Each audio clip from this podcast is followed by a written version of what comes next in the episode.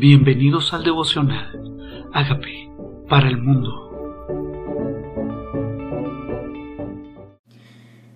Job capítulo 20. Sofar describe las calamidades de los malos. Respondió Sofar man, Namamita y dijo, Por cierto, mis pensamientos me hacen responder y por tanto me apresuro.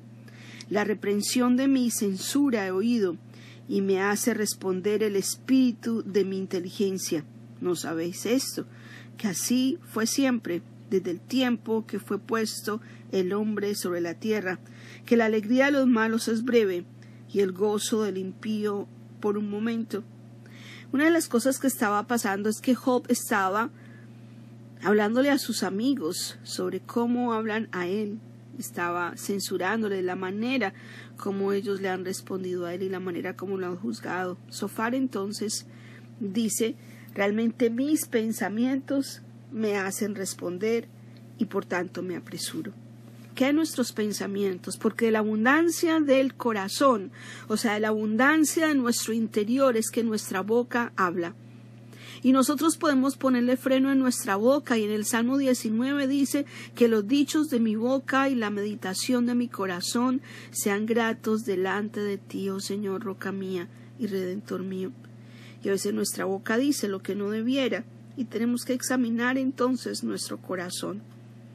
Pero aquí dicen que la alegría de los malos es breve, está diciendo Sofar, y el gozo del impío es por un momento aunque supiere su altivez, aunque subiere su altivez hasta el cielo, y su cabeza tocare en las nubes, como su estiércol perecerá para, para siempre. Los que le hubieren visto dirán, ¿qué hay de él? Como sueño volará y no será hallado, y se disipará como visión nocturna. Sí, está hablando de esa alegría de los malos que es breve, y que su gozo será por un momento. Tal vez en el momento de la prosperidad los vemos nosotros y pensamos, pero ¿dónde está Dios que al malo le pasa lo, lo bueno y al bueno le pasa lo malo? Y por eso Dios sabe que estas cosas son temporales y el justo será enaltecido y el impío será breve su tiempo. Dice el ojo que le veía nunca más le verá, ni su lugar le conocerá más. Está hablando de los impíos. Sus hijos solicitarán el favor de los pobres, y sus manos devolverán lo que él robó. Sus huesos están llenos de su juventud, mas con él en el polvo yacerán. Si el mal se endulzó en su boca, si lo ocultaba debajo de su lengua, si le parecía bien y no lo dejaba, sino que lo detenía en su paladar, su comida se mudará en sus entrañas, y él de áspide será dentro de él. Devoró riquezas, pero las vomitará. De su vientre las sacará Dios. Veneno de áspides chupará. Lo matará la, lengua de, de víbora. Nos, no verá los arroyos, los ríos, los torrentes de miel y de leche. El final que está describiendo para los impíos, o sea, para los malos, es un final calamitoso, es un final triste. Dice que su final, devoró sus riquezas, pero luego las vomitará. ¿Cuántas veces vimos como dice Proverbios 10:22, que la bendición de Dios es la que enriquece y no añade tristeza con ella. Pero muchas riquezas que no vienen de parte de Dios al final producen es tristeza. No es malo tener las riquezas, aquí dice es ese que lo hizo, que se sació de cosas que Dios no le mandó, devoró riquezas, pero luego las vomitará. Ese que se alejó de Dios, ese que hacía lo malo, y que nosotros lo vemos disfrutando de beneficios, luego no estará más ahí, luego no lo veremos. Dice, él restituirá el trabajo conforme a los bienes que tomó y no los tragará ni gozará, por cuanto quebrantó y desamparó a los pobres, robó casas y no las edificó. ¿Por qué vino esta consecuencia? Porque no pensó en los demás. Porque esta riqueza estaba también acompañada de egoísmo, quebrantó y no desamparó a los y desamparó a los pobres, robó casas y no las edificó. Por tanto no tendrá sosiego en su vientre, ni salvará nada de lo que codiciaba. No quedó nada que no comiese, por tanto su bienestar no será duradero. En el colmo de su abundancia padecerá estrechez, la mano de todos los malvados vendrá sobre él. Sí, dice que deseará lo de los pobres, a los pobres les pedirá favores. Qué triste es que una persona en su abundancia no reconozca a Dios, que su riqueza no venga con bendición, que su abundancia no sea dada por Dios, que lo que sembró fue iniquidad y por eso cosecha calamidad. Porque el que siembra para la carne segará corrupción, mas el que siembra para el espíritu, del espíritu segará vida eterna. Gálatas 6:7 dice, no nos cansemos pues de hacer el bien, porque a su tiempo segaremos, si no desmayamos. Dice, cuando se pusiere a llenar su vientre, está hablando del malo, Dios enviará sobre él el ardor de su ira, y le hará llover sobre él y sobre su comida. Huirá de las armas de hierro, y el arco de bronce le atravesará. La saeta le trasparará, traspasará, y saldrá de su cuerpo, y la punta deslumbrante saldrá por su hiel. Sobre él vendrán terrores. Todas las tinieblas están reservadas para sus tesoros fuego no atizado lo consumirá, devorará lo que quede en su tienda. Los cielos descubrirán su iniquidad, y la tierra se levantará contra él. Los renuevos de su casa serán transportados, serán esparcidos el día de su furor. Esta es la porción que Dios prepara al hombre impío y la heredad que Dios le señala por su palabra. Este amigo de Job, llamado Sofar, comienza a contarle a Job lo que se sabía desde tiempos antiguos, lo que todo el mundo ha sabido, ¿sí? Todo lo que se había preparado para el impío, que la alegría de los malos es breve y el gozo del impío es por un momento. ¿Cuántas historias no conocemos nosotros de nuestra amada Colombia, de esas riquezas que no vinieron de una manera lícita y cómo parecieron y perecieron ellos y sus familias, cómo hubo tanta sangre alrededor de tanta abundancia y cómo hubo tanto dolor para nuestra Colombia. Y así muchas de esas riquezas que no vienen con bendición, al final traerán es tristeza.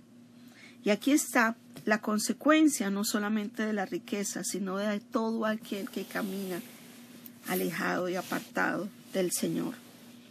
Todo aquel que vive siendo impío, siendo malvado, y se las tinieblas le están reservadas para ellos.